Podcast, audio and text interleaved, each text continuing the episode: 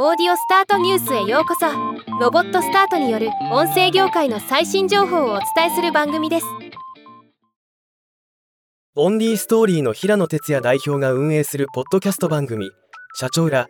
ここでしか聞けない社長の裏側の投稿数が30を突破したとのこと。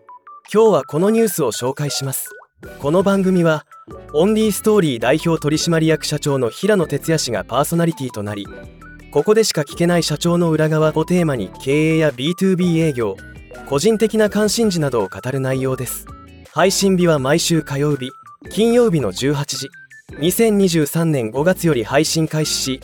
1エピソードは5から15分程度で現在39エピソードが公開中となっています。視聴数上位5エピソードを見ると経営者なら気になる内容がよく聞かれている感じです。最近オウンドポッドキャストブランデッドポッドキャストなど企業運営の番組は増えていますね。ブログよりも時間をかけずに気軽に配信でき